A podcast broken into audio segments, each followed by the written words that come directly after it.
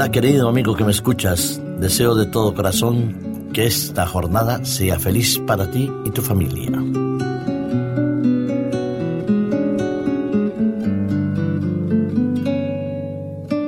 Dios proveerá. En el año 1992, el Estado español firmaba unos acuerdos trascendentales e importantes en las relaciones interconfesionales aquí en España. Se firmaba por fin un acuerdo entre las comunidades religiosas eh, minoritarias, como las iglesias evangélicas, la iglesia y el mundo musulmán y el judaísmo. Aquellos famosos acuerdos trataban de poner en práctica uno de los derechos constitucionales fundamentales como es la libertad de religión, la libertad de conciencia y la libertad a elegir su día festivo. En teoría, todo parecía maravilloso. Por fin se reconocía un derecho a aquellas religiones que tenían lo que se llamaba un notorio arraigo, una historia de implantación y de permanencia en el territorio español.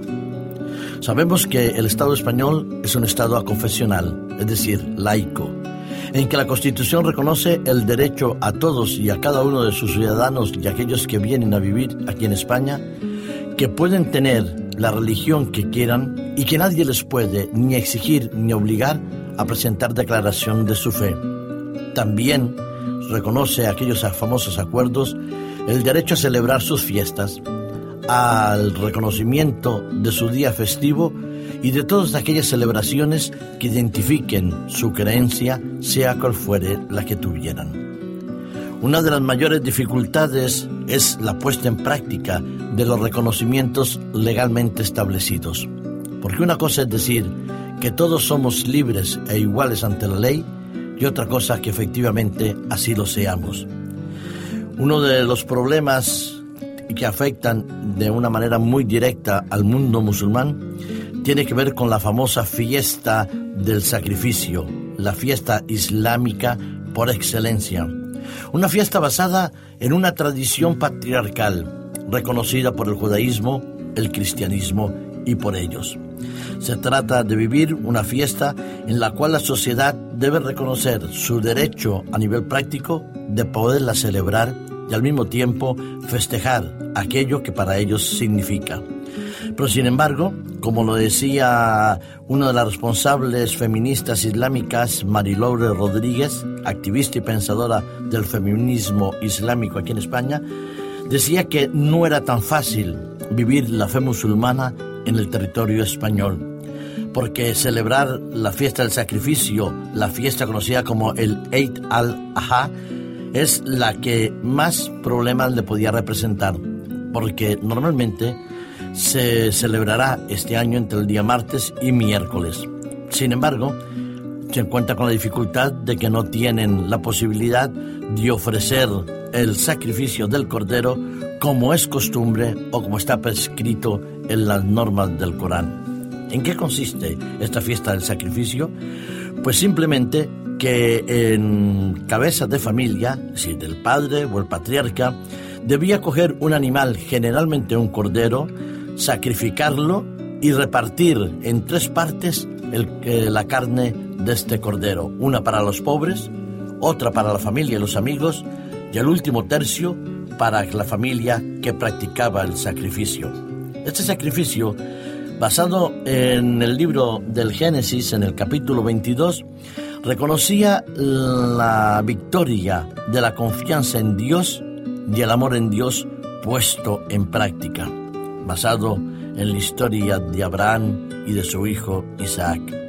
En términos prácticos, aquí en España, los musulmanes no pueden sacrificar sus propios animales, tienen que llevarlos a un matadero. Lo normal para el musulmán como para el judío es que en esta fiesta del sacrificio el jefe de familia ponía una mano sobre el cordero y con un cuchillo muy afilado le cortaba el cuello para permitir que el sacrificio se realizara de una manera halal, es decir, santificada. Las familias tienen que optar por comprar el cordero en una carnicería o como hacen otras que prefieren invertir el dinero en dárselo a las familias más necesitadas a través de diferentes ONGs. El Hey Allah, el día del sacrificio, se realiza aproximadamente dos meses y diez días del final de la famosa fiesta del Ramadán, el mes que se prescribe el ayuno diurno para todos los musulmanes. Los creyentes que no están haciendo la peregrinación a la Meca, donde se siguen unos ritos particulares, lo celebran acudiendo con una oración comunitaria en la mezquita y después comen e invitan a las familiares y amigos. El problema mayor para los musulmanes aquí en España, al menos, es que si cae en día de trabajo, ellos no pueden celebrar su fiesta y tienen, como decían algunos, que conformarse simplemente con las oraciones en los lugares de trabajo. No es fácil, indudablemente, poner en práctica todos esos ritos religiosos en países diferentes a donde surgen las tradiciones religiosas. El sacrificio islámico, al igual que el kosher de los judíos, incluye el degüello sin aturdimiento previo, que según los propios eh, practicantes dice que se hace de la manera más respetuosa y menos dolorosa para el animal. Pero la fiesta, la fiesta del sacrificio, decía hace un momento que es la fiesta del reconocimiento de la victoria de la confianza en Dios frente a la indiferencia y al materialismo que puede afectar a todos los creyentes. ¿Dónde se basó y cómo surgió esta tradición que une a las tres religiones?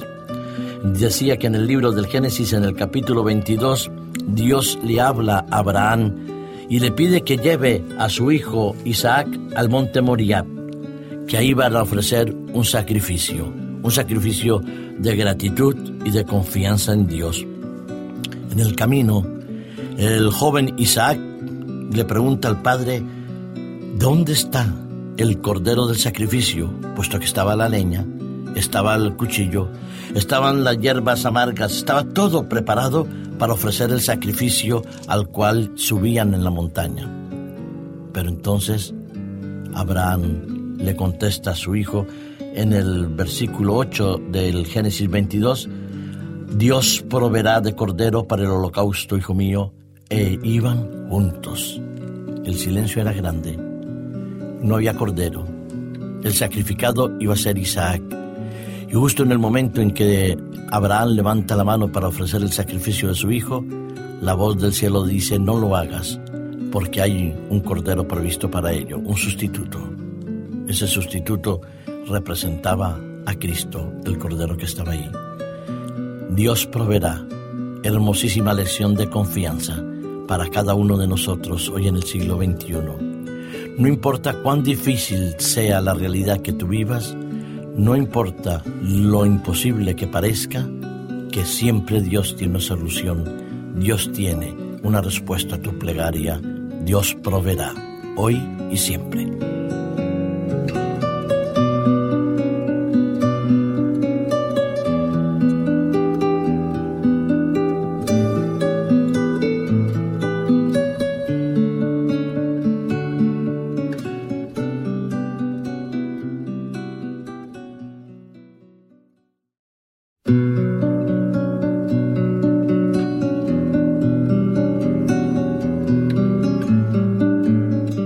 Querido amigo que me escuchas, deseo de todo corazón que esta jornada sea feliz para ti y tu familia.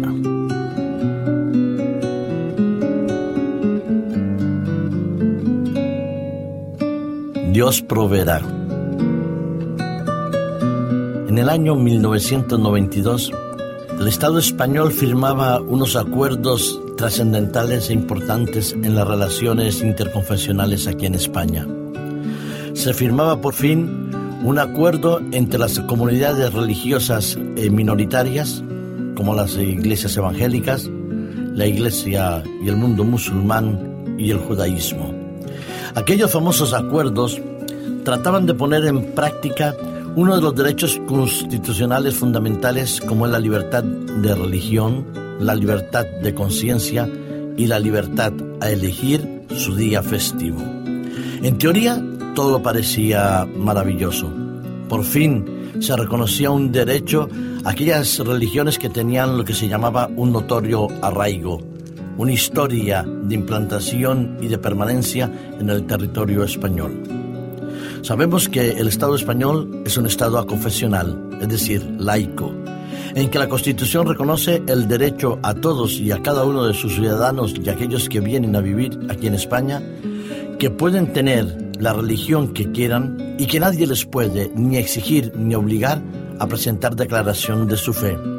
También reconoce aquellos famosos acuerdos el derecho a celebrar sus fiestas, al reconocimiento de su día festivo y de todas aquellas celebraciones que identifiquen su creencia, sea cual fuere la que tuvieran. Una de las mayores dificultades es la puesta en práctica de los reconocimientos legalmente establecidos. Porque una cosa es decir que todos somos libres e iguales ante la ley y otra cosa que efectivamente así lo seamos. Uno de los problemas que afectan de una manera muy directa al mundo musulmán tiene que ver con la famosa fiesta del sacrificio, la fiesta islámica por excelencia. Una fiesta basada en una tradición patriarcal, reconocida por el judaísmo, el cristianismo y por ellos. Se trata de vivir una fiesta en la cual la sociedad debe reconocer su derecho a nivel práctico de poderla celebrar y al mismo tiempo festejar aquello que para ellos significa. Pero sin embargo, como lo decía una de las responsables feministas islámicas, Mariloure Rodríguez, activista y pensadora del feminismo islámico aquí en España, decía que no era tan fácil vivir la fe musulmana en el territorio español, porque celebrar la fiesta del sacrificio, la fiesta conocida como el Eid al-Aha, es la que más problemas le podía representar, porque normalmente se celebrará este año entre el día martes y miércoles. Sin embargo, se encuentra con la dificultad de que no tienen la posibilidad de ofrecer el sacrificio del cordero como es costumbre o como está prescrito en las normas del Corán. ¿En qué consiste esta fiesta del sacrificio? Pues simplemente que en cabeza de familia, si del padre o el patriarca, debía coger un animal, generalmente un cordero, sacrificarlo y repartir en tres partes eh, la carne de este cordero, una para los pobres, otra para la familia y los amigos, y el último tercio para la familia que practicaba el sacrificio. Este sacrificio, basado en el libro del Génesis, en el capítulo 22, reconocía la victoria de la confianza en Dios y el amor en Dios puesto en práctica, basado en la historia de Abraham y de su hijo Isaac. En términos prácticos, aquí en España, los musulmanes no pueden sacrificar sus propios animales, tienen que llevarlos a un matadero. Lo normal para el musulmán como para el judío es que en esta fiesta del sacrificio el jefe de familia ponía una mano sobre el cordero y con un cuchillo muy afilado le cortaba el cuello para permitir que el sacrificio se realizara de una manera halal, es decir, santificada. Las familias tienen que optar por comprar el cordero en una carnicería o como hacen otras que prefieren invertir el dinero en dárselo a las familias más necesitadas a través de diferentes ONGs. El Hey Allah, el día del sacrificio, se realiza aproximadamente dos meses y diez días del final de la famosa fiesta del Ramadán, el mes que se prescribe el ayuno diurno para todos los musulmanes. Los creyentes que no están haciendo la peregrinación a la Meca, donde se siguen unos ritos particulares, lo celebran acudiendo con una oración comunitaria en la mezquita y después comen e invitan a las familiares y amigos. El problema mayor para los musulmanes aquí en España, al menos, es que si cae en día de trabajo, ellos no pueden celebrar su fiesta y tienen, como decían algunos, que conformarse simplemente con las oraciones en los lugares de trabajo. No es fácil, indudablemente, poner en práctica todos esos ritos religiosos en países diferentes a donde surgen las tradiciones religiosas. El sacrificio islámico, al igual que el kosher de los judíos, incluye el degüello sin aturdimiento previo, que según los propios eh, practicantes dice que se hace de la manera más respetuosa y menos dolorosa para el animal. Pero la fiesta, la fiesta del sacrificio, decía hace un momento que la fiesta del reconocimiento, de la victoria, de la confianza en Dios frente a la indiferencia y al materialismo que puede afectar a todos los creyentes. ¿Dónde se basó y cómo surgió esta tradición que une a las tres religiones?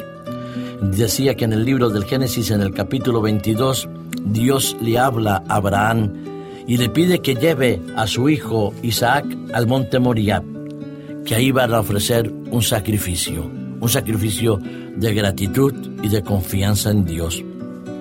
En el camino, el joven Isaac le pregunta al padre, ¿dónde está el cordero del sacrificio? Puesto que estaba la leña, estaba el cuchillo, estaban las hierbas amargas, estaba todo preparado para ofrecer el sacrificio al cual subían en la montaña. Pero entonces Abraham le contesta a su hijo en el versículo 8 del Génesis 22, Dios proveerá de cordero para el holocausto, hijo mío, e iban juntos. El silencio era grande. No había cordero. El sacrificado iba a ser Isaac. Y justo en el momento en que Abraham levanta la mano para ofrecer el sacrificio de su hijo, la voz del cielo dice, no lo hagas, porque hay un cordero previsto para ello, un sustituto. Ese sustituto representaba a Cristo, el cordero que estaba ahí. Dios proveerá hermosísima lección de confianza para cada uno de nosotros hoy en el siglo XXI. No importa cuán difícil sea la realidad que tú vivas, no importa lo imposible que parezca, que siempre Dios tiene una solución, Dios tiene una respuesta a tu plegaria, Dios proveerá, hoy y siempre.